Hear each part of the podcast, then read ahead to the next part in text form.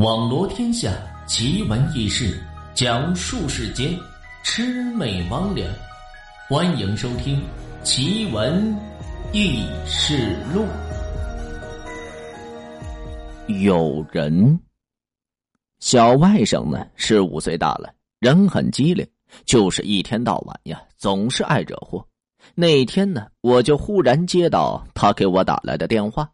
小外甥一边哭一边委屈的跟我抱怨：“舅舅，舅舅，你快来救救我呀！我妈要打死我了。”而隔着电话呢，我已经听到我这妹妹的怒吼声：“你有搬救兵是不是？今天就算把这玉皇大帝请下来，你也得给我挨揍！”紧接着，我就听到这噼里啪啦的响声，小外甥的哭声可以想象。我老妹呢，是压根就不跟着小外甥废话。他是历来粗暴简单，这是能动手就别吵吵。我没找玉皇大帝，我找的是你哥呀！小外甥呢，一边哇哇的哭着，还在大喊大叫。电话挂断，我的心也是揪了起来。小外甥自小呢就跟我特别亲近，我最近也是一直在教他认字。他呢其实很是聪明，就是有些调皮和贪玩，却是肯听我的话。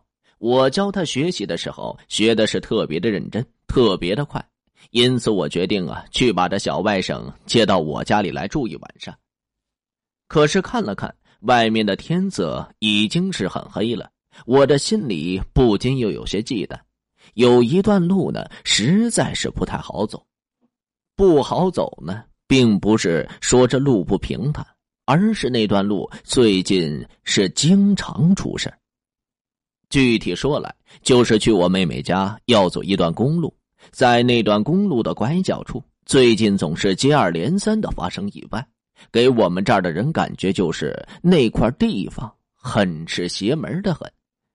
不但是外地的车辆到了那个地方总爱出事也死过这不少人。而就在一个多星期以前，我们村的一对年轻夫妇骑着摩托车也让人给撞了。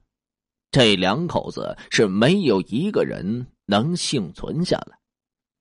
从此之后呢，这村子里就有了传言，说那段路上不干净，有着脏东西在。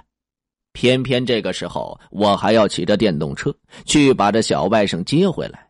去的时候还好，这天色呢还不算是太黑。回来的时候，这心里就惴惴不安起来。虽然电动车上呢也是有着灯光的。但是四周呢是麻麻的黑，情形总是让人感觉到毛骨悚然。不过小外甥也不管那一套，一直坐在我的身后，是絮絮叨叨的抱怨着他挨揍的事儿，扁着嘴一路都在跟我诉说的委屈。可当真到了那段特殊路段后，坐在我身后的小外甥，却是忽然不再说话，一气不吭。感觉就跟他这个人忽然是消失了一样，这乍一冷清让我很是不自在。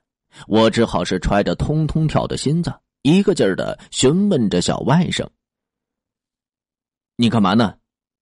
沉默了半天之后，没想到身后小外甥是忽然开口了：“舅舅，路边的牌子上有个人。”这一声。让我身上的汗毛当时就给炸起来，那感觉可是根根直立，头发也是一样，头皮皱的皱巴巴，直往外冒着凉气。都说这小孩子是百无禁忌，而且小孩子不像大人。听说呀，这小孩的眼睛那是格外明亮，能够看到这大人看不到的一切。于是我一边斥责的小外甥，不许他胡说八道。一边慌手慌脚的，赶紧是赶路，希望能够快点再快点离开这个是非之地。可恶的小鬼头却丝毫不能理解我的用意，他竟然是一个劲儿的跟我吆喝着：“舅舅，舅舅，我没胡说，我刚刚都看到了，牌子上真的有个人。不信，不信你回头去看呀。”我回头去看，鬼才回头去看呢。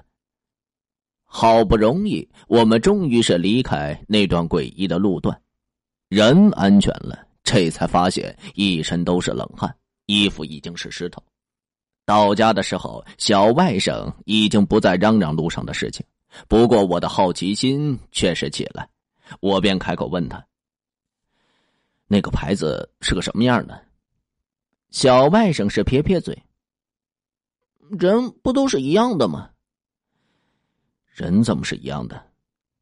我这个时候感觉很是疑惑，于是小外甥呢就从书包里拿出一支笔来，在纸上给我写着：“一撇一捺。”我这一看，小外甥是认认真真的写了一个人字。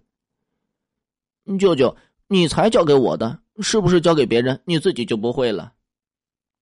听到这儿，我这才恍然大悟，那段路呢，因为经常出事所以有人呀，在那竖了块牌子，上面写着“遵守交通安全，人人有责”。而那牌子上的确是有个人字。我很郁闷。小外甥是盯我瞧了半天，好奇的问道：“舅舅，天很热吗？你为什么会出那么多汗呀？”我是没回答，瞪了他一眼。你妈说你是天生的惹祸精，我看呀，一点也没错。你小子以后别再跟我抱怨你妈揍你了，你再抱怨，舅舅啊就送你一个字儿，给。奇闻记事录本集播讲完毕。如果您也有这类的经历或者是故事，需要主播帮您进行播讲的话，或者您想要了解更多故事，欢迎关注微信公众号“梧桐说三二一”，梧桐说三二一的全拼。